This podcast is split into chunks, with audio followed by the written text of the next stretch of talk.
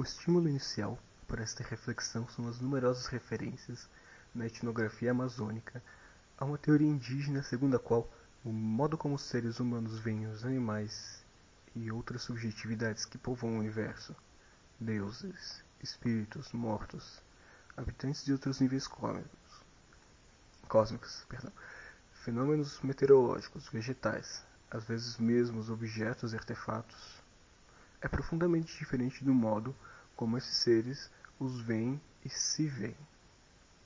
Tipicamente, os humanos em condições normais veem os humanos como humanos, os animais como os animais e os espíritos, se os veem, como espíritos. Já os animais predadores e os espíritos veem os humanos como animais de presa, ao passo que os animais de presa veem os humanos como espíritos ou como animais predadores. Em troca, os animais espíritos se veem como humanos, apreendem-se como, ou se tomam, antropomorfos, quando estão em suas próprias casas ou aldeias, experimentam seus próprios hábitos e características sobre a espécie humana. Veem seu alimento como alimento humano. Os jaguares veem o sangue como cauim. Os mortos veem os grilos como peixes. Os urubus veem os vermes da carne podre como peixe assado e assim por diante. Seus atributos corporais, pelagem, plumas, garras, bicos, etc., como adornos ou instrumentos culturais, seu sistema social como organizado do mesmo modo que as instituições humanas, com chefes, xamãs, festas, ritos e mais. Esse ver como se refere literalmente a perceptos e não analogicamente a conceitos, ainda que em alguns casos a ênfase seja mais no aspecto categorial que sensorial do fenômeno. De todo modo, os xamãs, mestres do esquematismo cósmico, dedicados a comunicar e administrar essas perspectivas cruzadas, estão sempre aí para tornar sensíveis os conceitos ou tornar inteligíveis as intuições. Olá, meu nome é Limoeiro e esses aqui são os meus ensaios. Bom, essa introdução é um trecho de um artigo do Eduardo Viveiros de Castro chamado Pronomes Cosmológicos e Perspectivismo, Ameríndio. Eu vou destrinchar um pouco desse artigo hoje, é, dar algumas concepções, alguns conceitos que ele apresenta colocar um pouco da minha visão sobre isso, porque essas coisas que, que ele traz são uma potência enorme para a gente poder se pensar a partir desse, desse lugar que a gente foi criado, né? o Brasil. Esse, esse território esse território tão interessante e tão poderoso, né? Bem, o perspectivismo ameríndio, para começar, ele é uma podemos colocar que é uma forma de pensamento que é comum a vários povos ameríndios, a vários povos que são originais aqui, que viviam viviam desde sempre, né, e tiveram seus territórios tomados pelos europeus a partir do momento que os europeus acharam que tinha alguma coisa melhor que fazer com, com esses territórios. E o artigo ele começa é, claro, depois da sua introdução, né, trazendo a sua sessão perspectivismo para poder entender um pouco melhor do que isso. Então, como eu estava lendo ali na, na introdução, esse perspectivismo é então atribuir a humanidade como uma condição uma condição primeira de todos os seres vivos, ou se não todos, tipo vários seres vivos, né? Isso vai mudar um pouco de ameríndio para ameríndio, né? São vários povos, então isso acaba tendo uma variação, mas a premissa é a mesma.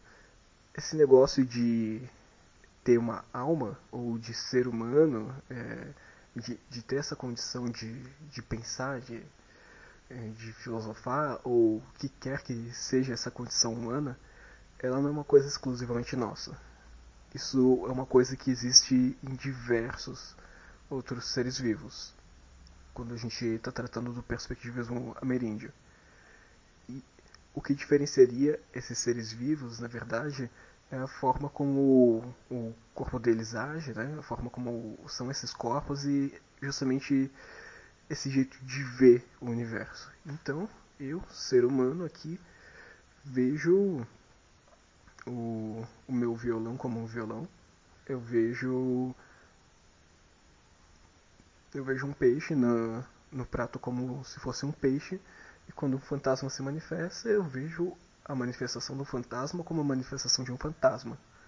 Mas se a gente troca isso e se pretende a colocar no lugar desse outro, de outros seres vivos, então nós vamos ter aí o cão ele se vê como se fosse um, um ser humano. Ele vê a, as garras deles como se fossem instrumentos ou é, os objetos que, que os cães pegam para é, levam de um lado para o outro, eles veem como se fossem é, alguma utilidade, como a gente usaria, né? Como se fosse um, um computador para eles, como se fosse um violão, um instrumento de alguma coisa eles veem a, a, a comida deles como se fosse a, a, nossa comida, o que, como, o que a gente vê como comida. E obviamente que não vai funcionar quando a gente tenta chocar essas duas realidades, porque eu como eu como espécie né, humana não vou ver o que o cão está comendo como comida. Assim como ele não vai ver necessariamente o que eu estou comendo como comida. Mas vamos pegar um outro exemplo um pouco mais um pouco mais distante, né? O Viveiros de Castro ele gosta bastante desse, desse exemplo aqui de que os jaguares veem o sangue como cauim, que, que, é, que é um tipo de, de bebida. Pensa num suco assim. Então o jaguar ele vê o sangue de outro animal como se como a gente vê o suco, por exemplo. É uma bebida. Tá ali para para nos alimentar, tá ali com é, com a função que a gente faz. Só que quando nós saímos das perspectivas, quando nós mudamos, eu mudo pro, digamos assim, para pensar como, para ver como o Jaguar vê, é como se fosse o que eu vejo. Né? Mas já confrontando, já vendo a, a espécie humana exatamente exatamente como a espécie humana vê, então não vai ver o que o, o jaguar está tá observando. Então a gente tem isso no perspectivismo, e que o Viveiros de Castro dedica várias obras a, a explicar ele. Né? Ele, ele explica nesse artigo que eu estou trabalhando, ele explica no A Metafísica Canibal, ele explica em alguns outros artigos também. Então, uma próxima sessão desse artigo aqui que eu estou que eu estou trabalhando, ele vai falar sobre animismo, que é justamente a forma como os europeus vieram a, a nomear essa característica de os indígenas é, verem as almas em outras coisas. Então, ânima, de alma, é, animismo seria você ver a alma em tudo quanto é coisa. Isso é uma forma que ele aborda aí no, no artigo de como é que essa de, de, como é que essa coisa já estava sendo vista por alguns pesquisadores, já estava sendo registrada de alguma forma, mas não sendo dada a devida atenção. Por quê? Porque ele discute aqui na próxima sessão do artigo o etnocentrismo de que todo, to, to, todos os, os povos tendem a essa, essa coisa de trazer para si o entendimento das coisas, de trazer para o seu corpo, o, de trazer para essa sua forma de ser, essa sua forma de ver, o querer entender de tudo mais. Então, já no, no início dessa sessão aqui, etnocentrismo, ele vai trazendo o exemplo. Nas Grandes Antilhas, alguns anos após a descoberta da América, enquanto os espanhóis enviavam comissões de inquérito para investigar se os indígenas tinham ou não uma alma, estes se dedicavam, os indígenas, se dedicavam a afogar os brancos que aprisionavam, a fim de verificar, por uma demorada observação, se seus cadáveres eram ou não sujeitos à putrefação. Isso escrito pelo Levi Strauss é, aí dentro do artigo.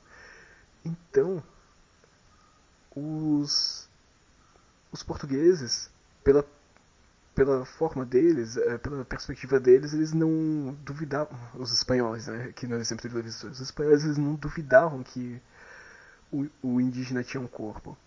Porque essa forma de de perspectiva europeia, assim, não, o corpo não se duvida, o, o corpo está ali, o corpo existe.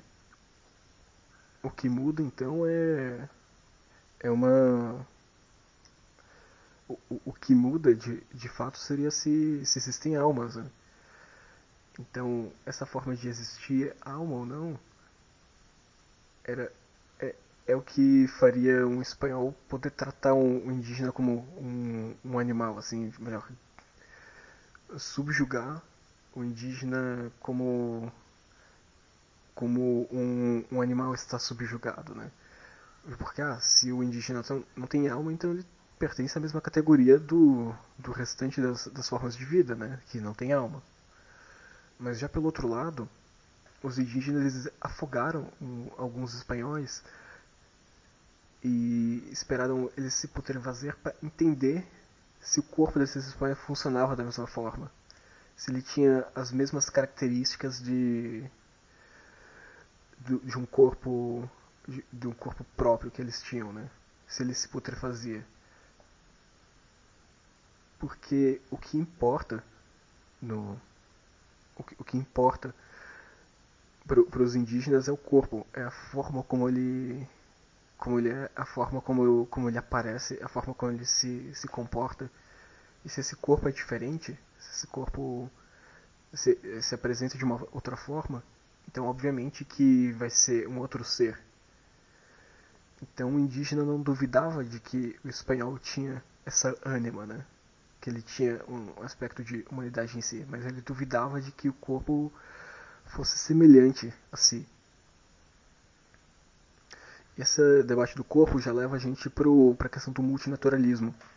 Que então, se para o ameríndio, para as populações ameríndias, o que se, se diferencia é o corpo e não e não uma cultura, e não uma, uma questão de alma.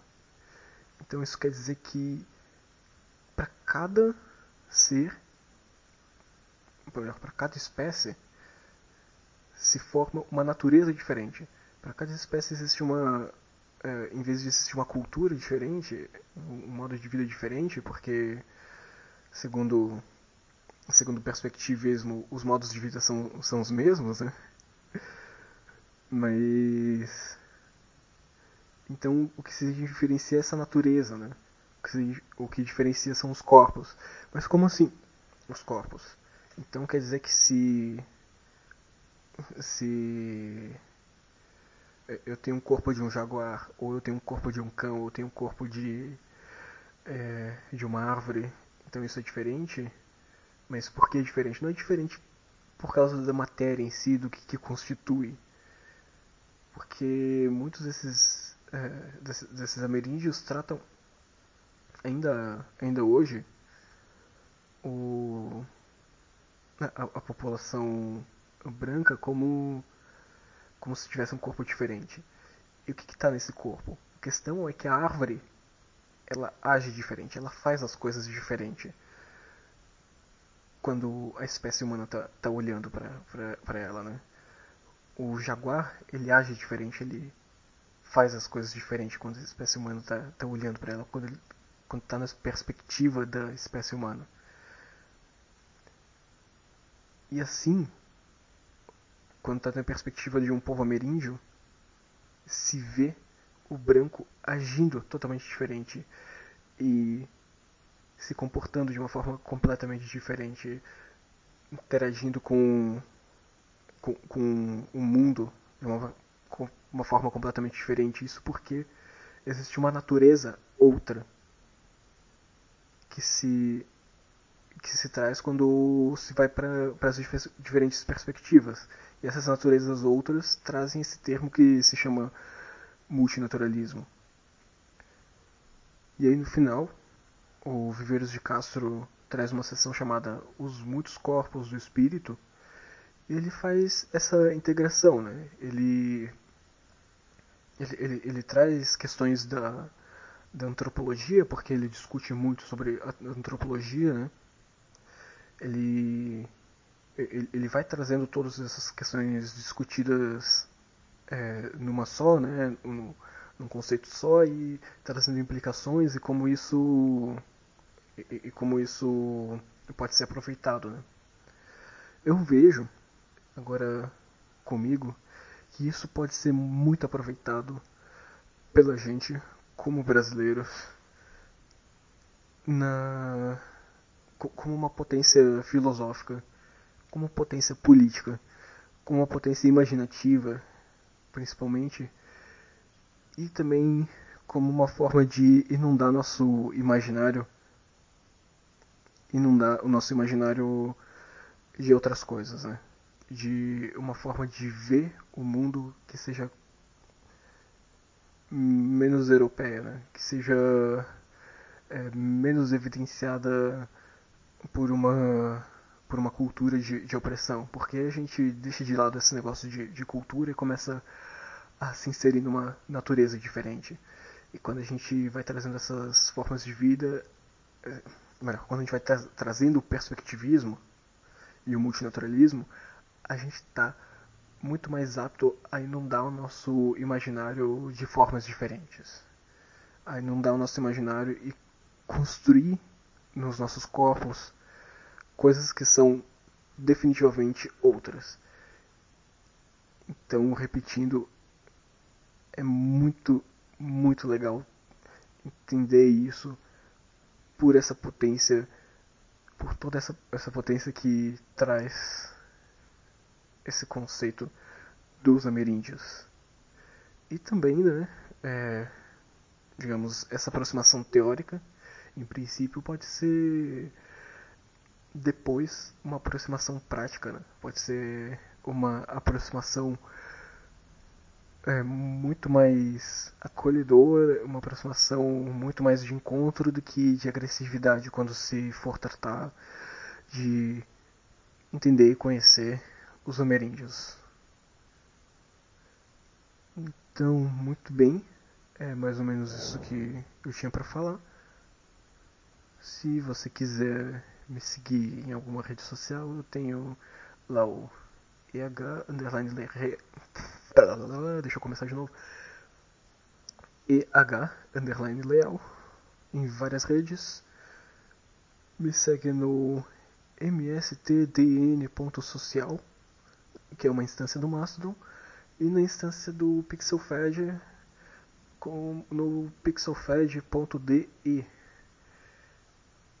E aí vocês vão ver nesses dois lugares assim um pouco mais de coisa no, do meu dia a dia, principalmente no PixelFed, que eu vou me comprometer a postar uh, um pouquinho da, dos objetos aqui que me circundam no, no dia a dia, porque eu gosto muito desses objetos, eu acho que todo mundo deveria poder vê-los também. E para ter um mínimo de experiência com eles, né? Experimentar um pouquinho deles. Então, tem mais alguma coisa para falar? Não, não tenho. Nos vemos num próximo ensaio. Até mais.